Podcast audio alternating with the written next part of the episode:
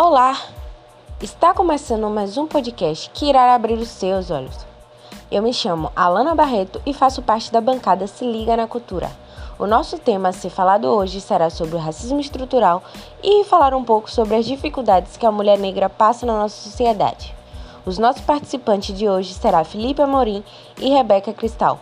Fique ligadinho que o nosso primeiro convidado, Felipe, irá falar um pouco sobre o racismo estrutural.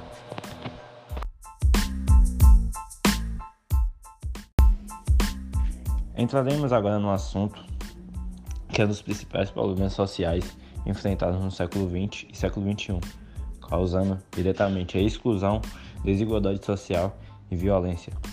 Estamos falando do racismo.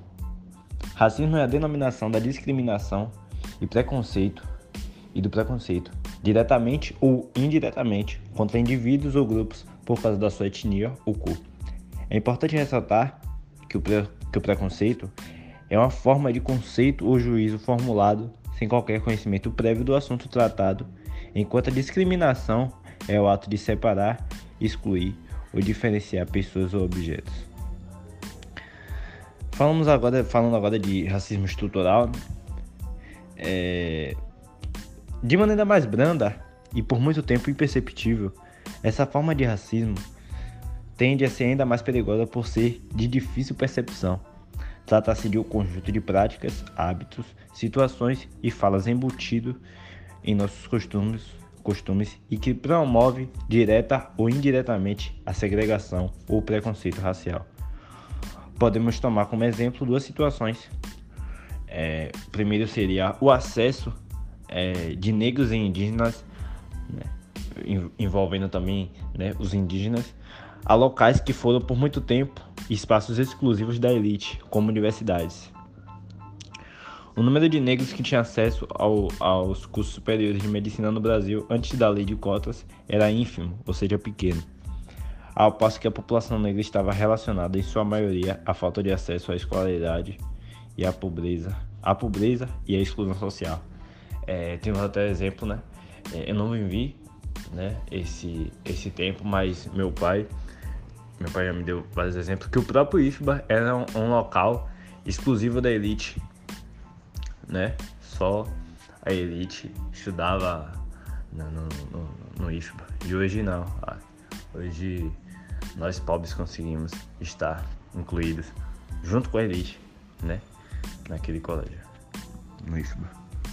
Falas e hábitos pejorativos incorporados incorporados. O segundo exemplo pode, pode ser falas e hábitos pejorativos incorporados ao nosso cotidiano que tendem a reforçar essa forma de racismo, visto que promovem a exclusão e o preconceito, mesmo que indiretamente. Essa forma de racismo manifesta-se quando usamos expressões racistas, mesmo que por desconhecimento de sua origem, como a palavra denegrir.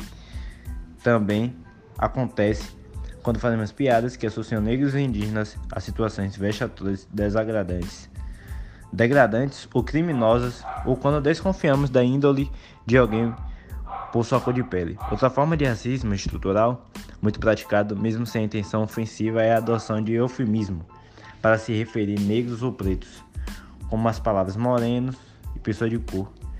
Essa atitude evidencia o desconforto das pessoas em geral ao utilizar palavras negros ou preto pelo estigma social que a população negra recebeu ao longo dos anos. Porém, ser negro ou preto não é motivo de vergonha.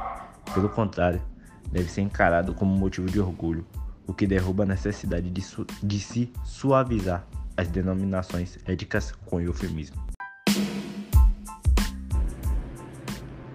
Bom, agora eu vou falar um pouquinho sobre as causas do racismo. Existem fatores que são importantes para a gente compreender a configuração atual da nossa sociedade. São fatores históricos e que refletem diretamente em nossa vida.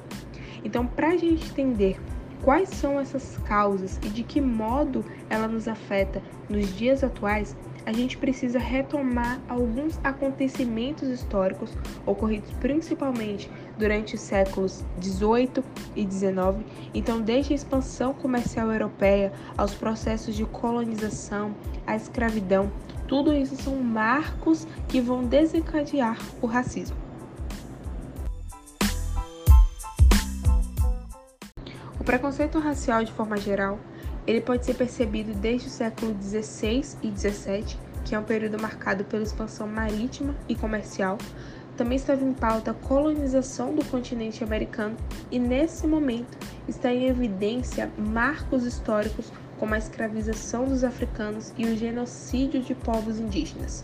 Os europeus eles estavam em busca de justificar essas ações, então eles começaram a formular teorias e suposições baseadas em uma determinada hierarquia das raças, que é também conhecida como teoria das raças. Então, é, em tese, na teoria, os brancos estariam no topo dessa pirâmide.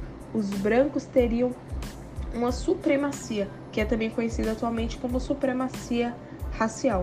Então, seriam brancos no topo, abaixo teríamos os asiáticos, indianos, indígenas e, por fim, os negros. Segundo essa teoria da supremacia racial, somente os brancos teriam capacidade intelectual e de domínio para governar e prosperar.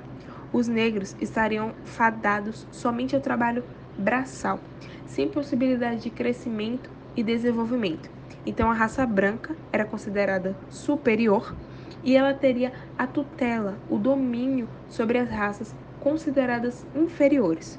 Além disso, os negros e os indígenas eles eram considerados desprovidos de alma, como se eles fossem incapazes de ter sentimentos. Eles eram realmente tratados como animais na época.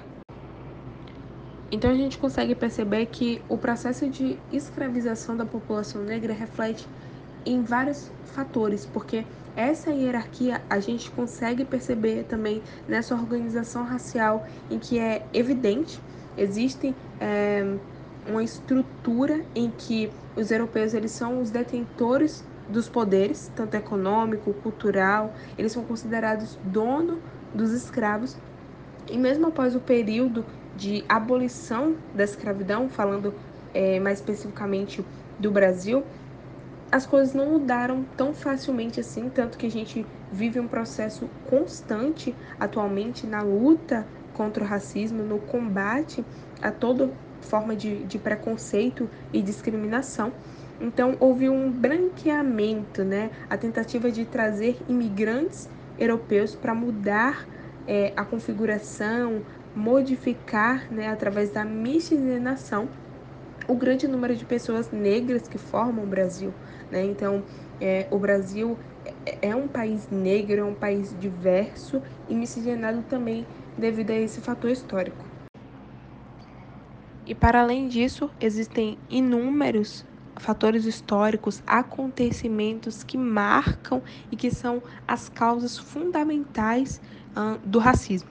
O fato é que a gente precisa continuar na luta, no combate, porque é algo que está enraizado na nossa sociedade e realmente o processo de desconstrução é muito difícil, mas a luta não é em vão. A gente precisa continuar se posicionando, falando sobre isso, porque pouco a pouco uma nova construção, um novo modelo vai sendo formado. A gente não pode tolerar o racismo, a gente não pode aceitar como algo normal do nosso passado. Não, a gente precisa construir uma nova história a partir das informações que a gente tem, a partir do empoderamento que a gente pode ter atualmente.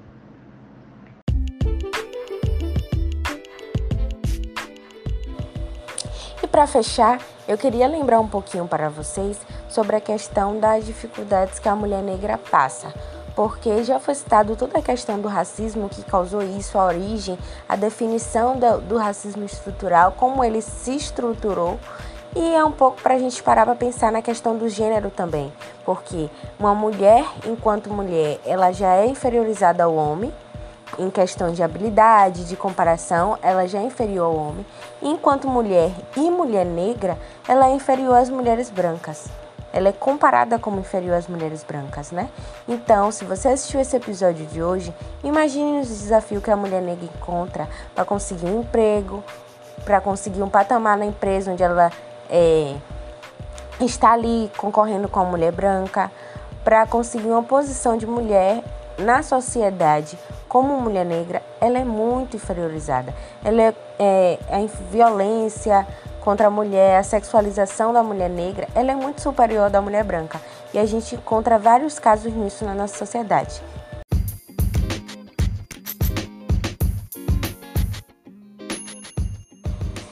E se você está até agora aqui, obrigado por assistir o nosso episódio do podcast do Se Liga na Cultura.